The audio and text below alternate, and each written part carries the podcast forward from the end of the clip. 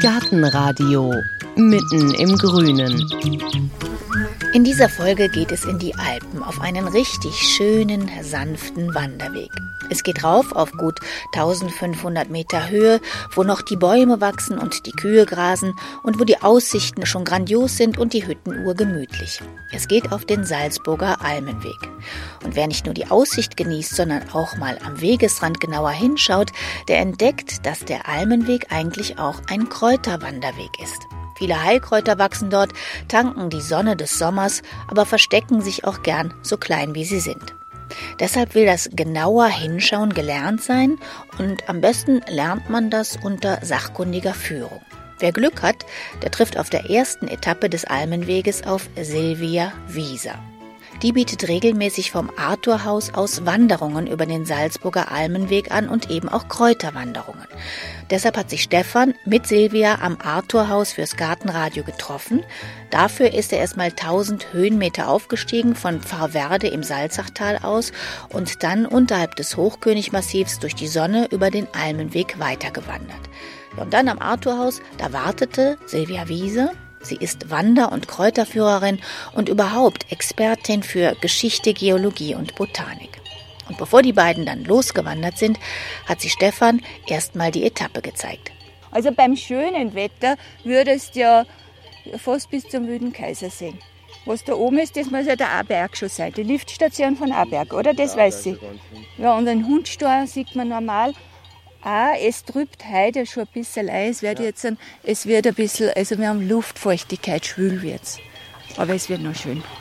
Ja, und damit sollte sie recht behalten. Es wurde schön an diesem Nachmittag auf diesem Almenweg über Kuhwiesen, durch Bachtäler, über Geröllfelder unter schattigen Bäumen hindurch mit dem großartigen Blick auf den Großglockner in der Ferne, aber eben auch auf die heimlichen Hauptdarsteller bei dieser Almenwanderung, die Kräuter am Wegesrand. Stefan und Silvia sind also erstmal losgewandert und dann haben sie sich auf eine Bank oben im Riedingtal gesetzt und über die Kräuter, über Silvias Leben, vor allem über ihr Leben mit den Kräutern geplaudert. Was macht Silvia die Almwiesen so besonders, dass du hier viele Kräuter suchst und findest? Ja, da im Riedingtal ist eine ganz große Pflanzenvielfalt. Also 80 Prozent der Pflanzen sind auch Heilpflanzen, die nicht nur für uns Menschen gut sind, sondern natürlich auch für unsere Tiere, für die Almtiere. Wir haben hier da dann Kühe und ab und zu auch Pferde und manche haben auch noch Schafe hier. Und wenn ich jetzt da eigentlich so gleich vis-à-vis -vis schaue, also es sind Heilpflanzen, es sind Giftpflanzen. Viele sagen dann, wenn sie da hinschauen zum großen Ampfer, ach, das ist ja ein Unkraut. Aber Unkraut gibt's in dem Sinn nicht. Das sagen nur Leute, die eigentlich mit dieser Pflanze nichts anzufangen wissen. Eigentlich die große Blüte ist ja schon vorbei, hast du mir unterwegs erzählt. Das ist Ende Juni. Wir sitzen jetzt hier so in der ersten Augusthälfte auf dieser Wiese mitten im Sonnenschein. Es ist Sommer, aber du hast gesagt, eigentlich ist schon Herbst hier oben. Ja, es sind schon die ersten Herbstpflanzen hier, zum Beispiel der Augentrost. Den Augentrost, die Euphrasia, lateinisch genannt, die wird man im Juni hier nicht finden.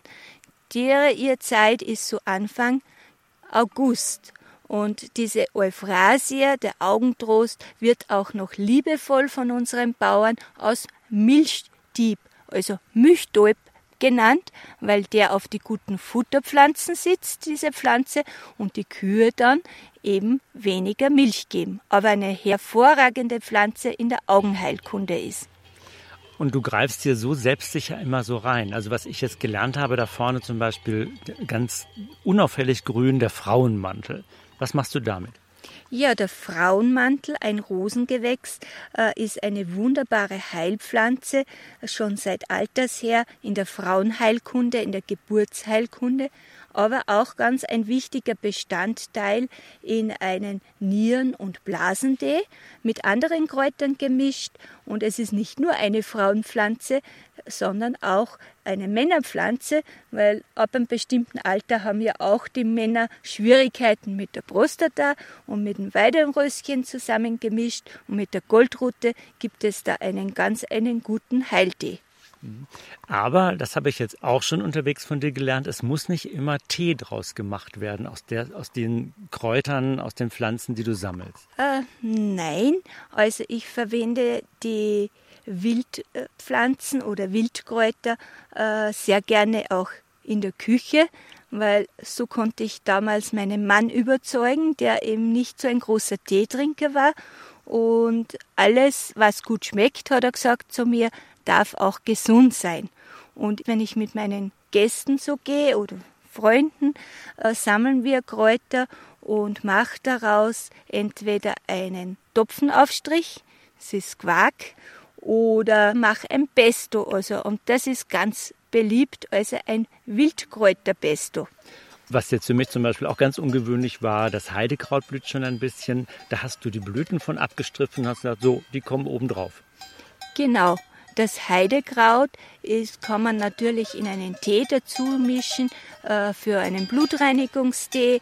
Oder ich nehme es natürlich dann auch in der Küche. Ich streue es auf den Salat drauf oder wenn wir eben äh, so einen Topfenaufstrich machen auf Brot aus Zierde und nicht zu vergessen ist eigentlich das Gänseblümchen, da drüben sehen wir es blühen, das ist eine reine Sonnenkraftquelle. Das Gänseblümchen nicht nur die Blätter und die Blüten aus Hustentee, sondern eben entweder ich verziehe damit meinen Salat, meine Brötchen oder ich gebe es direkt rein auch in das Pesto. Und dann, um nochmal eine Pflanze zu nehmen, wo wir immer sagen, das ist Unkraut oder wo andere vielleicht sagen, ja, das frische Grün, das kann man in Salat tun. Das ist die Brennnesselpflanze, die eigentlich jetzt schon fast aus, ausgeblüht hat, sowieso, wo der Samen dran runterhängt. Aber auch den nimmst du dann und sagst, da kann ich was mitmachen. Ja, die Brennnessel ist eigentlich so meine Lieblingspflanze und wenn die Gäste Zeit hätten, könnte ich fast 20 Minuten drüber reden. Aber jetzt um kurz gefasst, also im Frühling das Grüne aus Spinat und Suppe und so weiter. Jetzt im Herbst, wo sie schon im Samenstand ist, ernte ich den Samen. Ich kann die Samen rösten, dann sind sie geschmacksvoller, gebe sie in Joghurt, Apfelmus oder ich mache damit kleine Dinkelleibchen oder Dinkelbrot, ist ein ausgesprochener Eisenträger. Oder ich kann das Ganze auch in einen guten Rotwein geben, ausziehen lassen und das sogenannte Brennnesseltonikum draus machen. Und dann habe ich was für eine Heilkraft? Äh, ich erwähnt. habe einen guten Eisenträger ja. und wichtig ist aber immer, dass ich dann viele Mineralstoffe kann ich nur aufnehmen, wenn ich bestimmte Vitamine dazu nehme und beim Eisen brauche ich unbedingt Vitamin C und da brauche ich gar nicht unbedingt Orangensaft und Zitronensaft nehmen, das weniger Vitamin C hat als unsere äh, heilkräftigen äh, schwarzen Johannisbeeren, Sanddorn, also unsere einheimischen Früchte. Ich habe dann noch eine ganz eine Lieblingspflanze, das ist die Schafgabe, Achemilia millifolium. Schafgabe ist eine Bitterstoffdroge und wir essen eigentlich zu süß und schon zu scharf und haben die Bitterstoffe eigentlich aus unserer Küche verdrängt. Und die Bitterstoffe sind aber ganz wichtig, die auf unsere Drüsen wirken. Drum nehme ich sehr gerne die Schafgabe in jeden Tee hinein und zwar die Blüte, die ich ernte jetzt um diese Zeit hier auf den Almwiesen, ist für den ganzen Körper gut, Magen, Darm äh, und dann die kleinen Schafgabenblätter, die mische ich wieder in das Pesto hinein oder eben in die Suppe. Ich schneide es klein und vielleicht ein Ratschlag für alle, die anfangen mit Wildkräuter zu kochen. gebt es zuerst zu einem Kraut dazu, das ihr kennt, zu Petersilie oder zu Schnittlauch, damit man sich an diesen eigenartigen Geschmack gewöhnt. Du sagst äh, Bitterstoffe, wenn ich jetzt zum Beispiel daran denke an äh, Kapuzinerkresse oder Sauerampfer, was ja jetzt eher so Richtung sauer ist oder mhm. herb wie Wermut. Ist das, geht das alles Richtung Bitterstoffe oder ist das ähnlich? Äh, oder? Naja, das ist eher so, Kapuzinerkresse ist ein Vitamin C-Träger, ganz ein wichtiger Vitamin C-Träger, hat auch Schwefel Öle drinnen. Sauerampfer ist, hat Oxalsäure. Und da soll man ein bisschen vorsichtig sein, wenn der Harnsäurewert etwas zu hoch ist. Mhm. Also mit dieser Oxalsäure, auch der Rhabarberer zu einem späten Zeitpunkt geerntet, ist also für manche äh, Leute nicht unbedingt das Beste dann. Äh, Bitterstoffe wären zum Beispiel drinnen in den Andiviensalat, in Radice, Rucola, man hat es aber aus der Küche, zum Beispiel Andiviensalat, wäscht man, schneidet man klein und lassen sie eine längere Zeit im Wasser liegen. Dann wird der Bitterstoff rausgelöst. Und das sind aber die Bitterstoffe, die wir eigentlich brauchen. Wir Aha. müssen uns wieder daran gewöhnen, wieder etwas bitter zu essen. Natürlich, es gibt ja auch einen Aperitif, den könnten wir auch vorher trinken. Hat natürlich Alkohol. Und eine Sache hast du ganz am Anfang mir verraten, Essig aus Heidelbeeren macht ihr hier. Ja, die Spezialität, also wir sind da im Hochköniggebiet, da gibt es die sogenannten Kräuteralmen. Jede Kräuteralm hat ihre Spezialität. Und hier auf der Schweizer Hütte machen wir aus den Heidelbeeren der Umgebung Heidelbeeressig. Äh, die Heidelbeeren werden in einen guten Apfelgärungsessig ausgezogen, also das ist ein angesetzter Essig. Ja, und den verwenden wir. Und Heidelbeeren sind ja Heilbeeren. Für Magen-Darm ganz gut. Könnte ich das zu Hause auch nachmachen? Genau, das können Sie zu Hause nachmachen. Und das ist eigentlich mein Gedanke, warum ich mit Gästen, mit Einheimischen, mit Kindern Kräuterwanderungen mache. Nicht, dass ich meine Produkte verkaufe, ich verkaufe nichts, sondern ich möchte, dass Sie zu Hause klein anfangen. Und für Sie, oft, ich sage zu den Gästen, probieren Sie es mal mit Himbeeressig. Wenn Sie einen Garten haben, zu Hause eine Himbeerstaude, reife Himbeeren in einen guten Gärungsessig, also Gärungsapfelessig oder einen äh, Weinessig geben. Sie werden sehen, noch zwei Tage ist der Essig hellrot, riecht nach Himbeeren, nach 14 Tagen ab sein und Sie haben einen wundervollen Essig, leicht süßlich, den Sie nicht nur für den Salat verwenden können. Essigwasser, ein Stammball Essig mit Wasser aufgefüllt, eventuell mit einem Löffel Honig dazu, ist ein super isotonisches Getränk. Aha. Für Bergsteiger, Radlfahrer, für alle, die sich bewegen.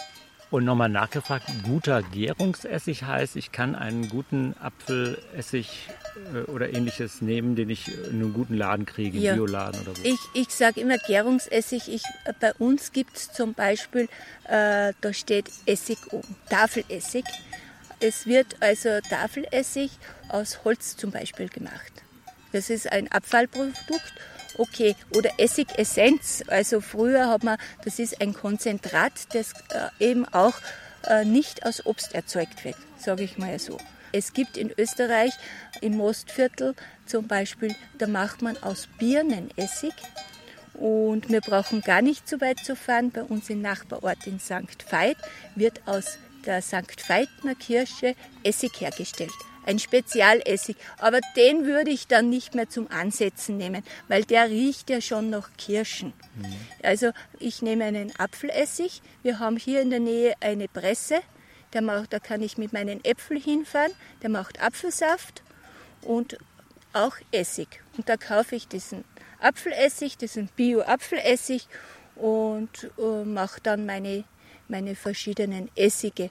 Und vielleicht, wenn Sie einen Himbeeressig ansetzen, mit der Zeit wird oben eine so geleeartige äh, Substanz, das ist die Essigmutter. Das ist dann die Zeichen, dass das ein Bioessig ist, weil in einem synthetischen Essig wird sie nicht entstehen. Ich muss das einfach abfiltrieren und dann habe ich wieder einen klaren Essig und am besten geht es einfach über einen Kaffeefilter. Ganz billig. Silvia, wenn wir hier auf einer Almwiese sitzen, wo so viele Kräuter wachsen, die du nutzt, die du sammelst für dich, aus denen du etwas herstellst, dann müssen wir natürlich auch darüber reden, ob das denn, ja, ich sage es mal ganz naiv, denn alles stimmt. Wir reden ja von Naturheilkräften, das ist aber trotzdem die spannende Frage, ist das denn alles nachgewiesen? Und du bist ja jetzt selber auch gelernte Chemikerin, du müsstest ja auch Interesse daran haben, dass das stimmt, was man in der Naturheilkunde sagt.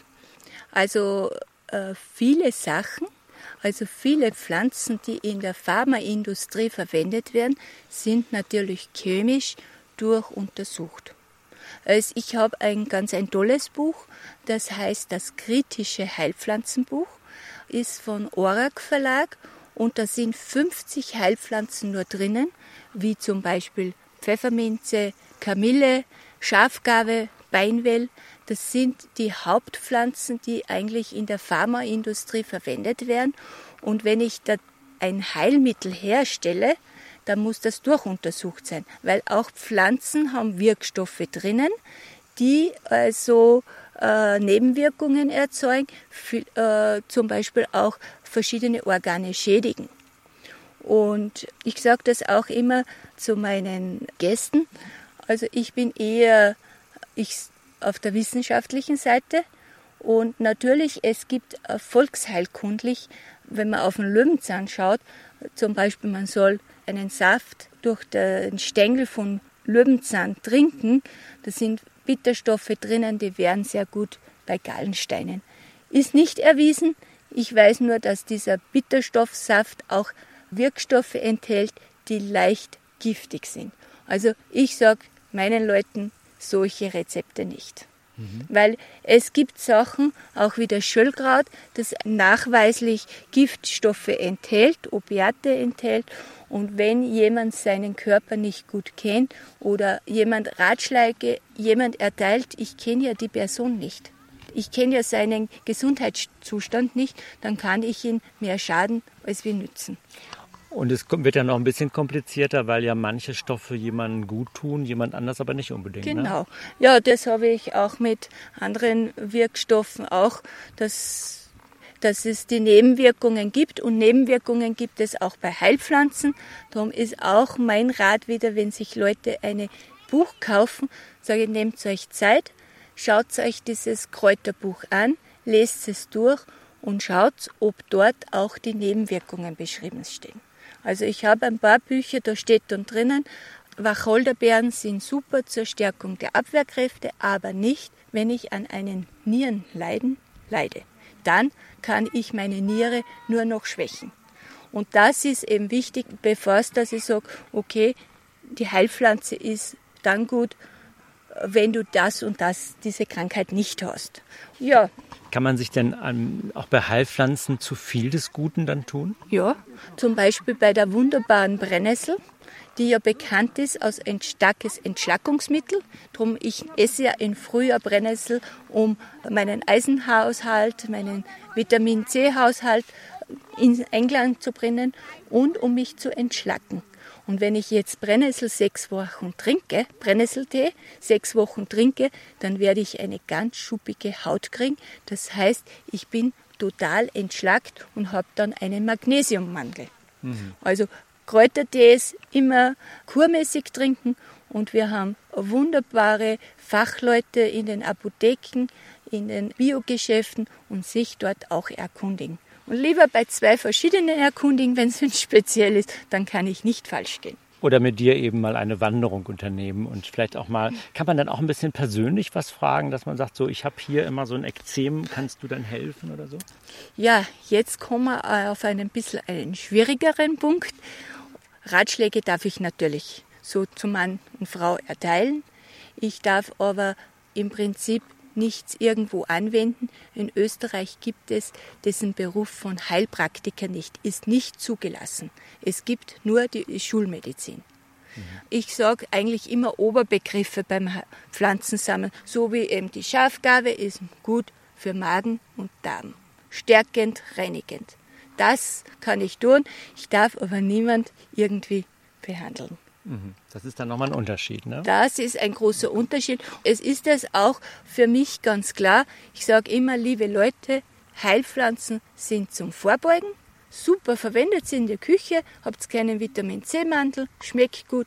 Zur Nachbehandlung, wenn ich jetzt irgend nach einem Beinbruch, nach einem Sturz oder so, Annika und so weiter, dazwischen gehört das in die Hände der Ärzte. Die müssen die Diagnose stellen, das Heilverfahren einleiten, die haben das gelernt, den Körper durch und durch. Und dazwischen muss ich zu Fachleuten gehen. Akupunktur, Homöopathie.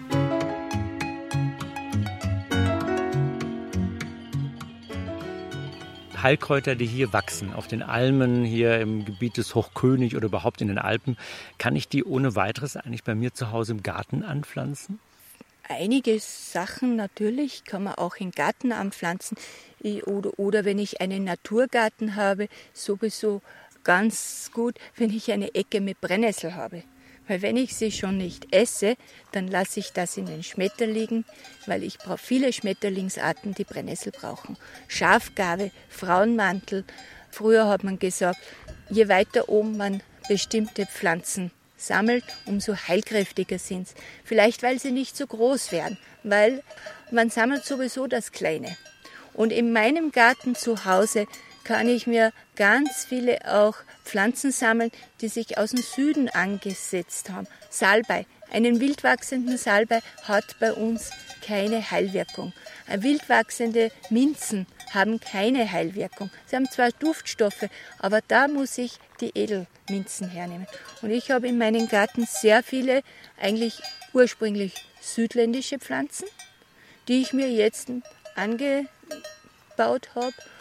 Ja, es gibt ganz herrliche Gewürzgärtnereien. Vielleicht, wenn ich ein bisschen Werbung machen darf, in Österreich ist es die Arche Noah, wo die ganz alten Samenbank ist. Da kriege ich Samen von ganz ausgefallenen Pflanzen. Oder nochmal anders gefragt, wenn ich eine Zuchtbrombeere mir anpflanze mit dicken Beeren und ohne Stacheln, ist die dann genauso gesund wie eine wilde Brombeere, die sich selber äh, irgendwie gesetzt hat, die aber wehtut beim Sammeln? Ja, das ist jetzt, das müsste man analysieren. Okay. Es ist ein Unterschied beim Kalziumgehalt, zum Beispiel, ob ich jetzt ein Kalzium, Vitamin C-Gehalt, ob ich jetzt einen Salat aus dem Glashaus habe oder ob ich jetzt Wildpflanzen sammle. Also da ist ein großer Unterschied. Ich weiß jetzt die Werte nicht auswendig, ich habe das zu Hause, aber ob das jetzt bei den Beeren so ist. Also eh, wichtig wäre es nur, wenn ich zu Hause anbaue, dass ich nicht arbeite mit Kunstdünger. Ich arbeite zum Beispiel mit Mikroorganismen. Das sind Mikroorganismen, eine Flüssigkeit ins Wasser rein, die die Pflanze stärken. Ich habe das jetzt das zweite Jahr ausprobiert, war ich im, Vortrag und dann habe ich das gesehen und das hat mir sehr gut gefallen, dass einfach die Pflanzen sehr stark sind, dann wachsen sie. Und die Chemikerin in dir, die sagt auch, dass da ist was dran, das stimmt. Da ist was dran, mhm. da okay. ist was dran. Oder Brennnesseljauche, nicht? Man kann sich da ja. ganz viel von der Brennnessel sowieso. Also vergessen habe ich jetzt noch unseren guten Brennnesselsirup aus der Brennnessel mit dem roten Chlorophyll, ein roter Sirup, der sehr gut schmeckt. Jetzt haben wir ganz viele Anregungen von dir bekommen, Silvia. Und ich muss aber auch noch mal so nach deiner Leidenschaft fragen. Du bist natürlich hier groß geworden in dem Gebiet. Du hast von deinem Großeltern, Großvater auch vieles übernommen. Aber wie erklärst du so deine Leidenschaft fürs Kräuter sammeln und Kräuter anwenden? Ja, wie erkläre ich das? Eigentlich hat man mir das schon in die Wiege gelegt mit meinem Taufnamen. Silvia heißt eigentlich die aus dem Wald kommende. Mhm irgendwie. Ich bin dann immer bei meiner Großmutter gewesen und als ich dann angefangen habe mit meinem Beruf als Chemielaborantin, habe ich dann das verbunden. Das Althergebrachte, weil die Großmutter konnte mir nur sagen, zum Beispiel Johanneskraut, sagt, das nehmen wir, das setzen wir an, das ist das Gute und das, das nehmen wir nicht. Aber warum wir das nicht nehmen, wo der botanische Unterschied ist, das habe ich eigentlich dann bei einem großen Naturheilverein gelernt, zwei Jahre lang. Mein großer Lehrmeister war der Ignaz Schlifny, Leider ist er schon verstorben. Ja, und so tue ich eigentlich weiter.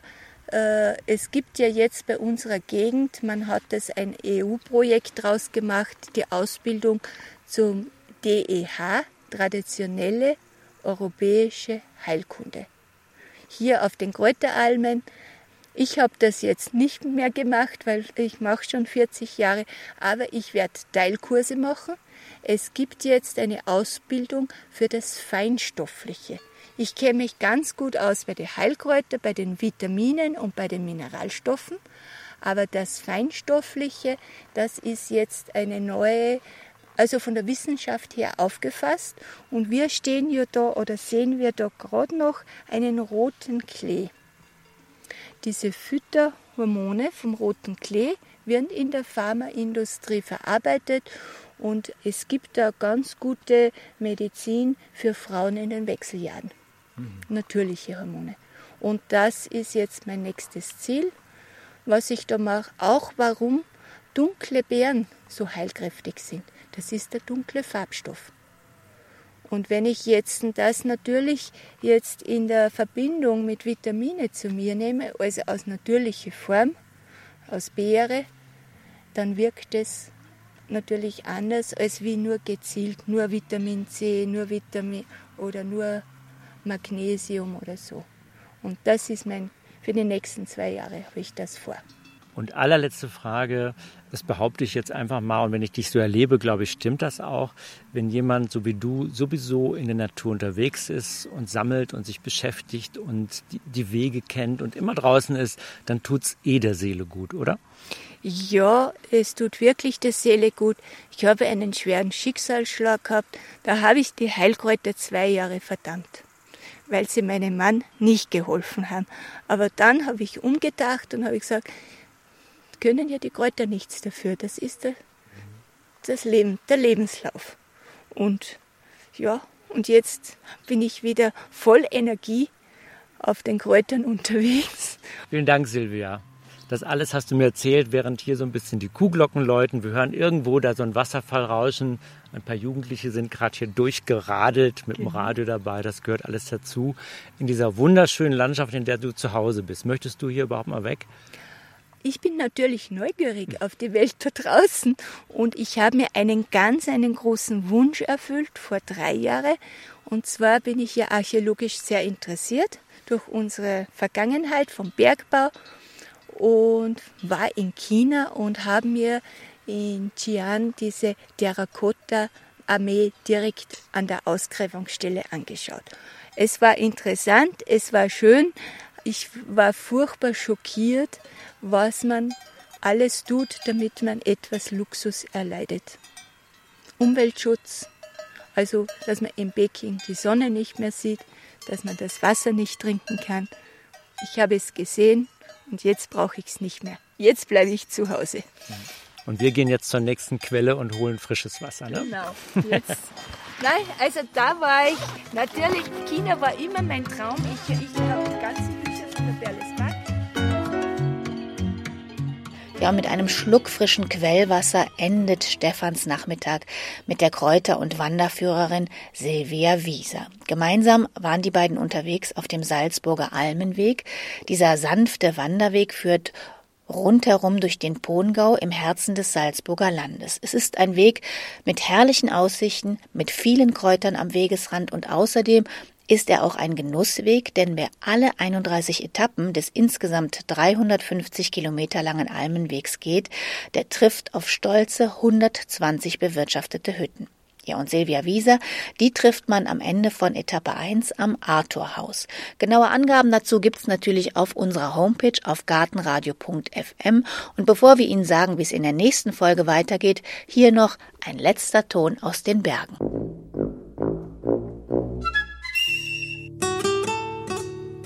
Gartenradio Gezwitscher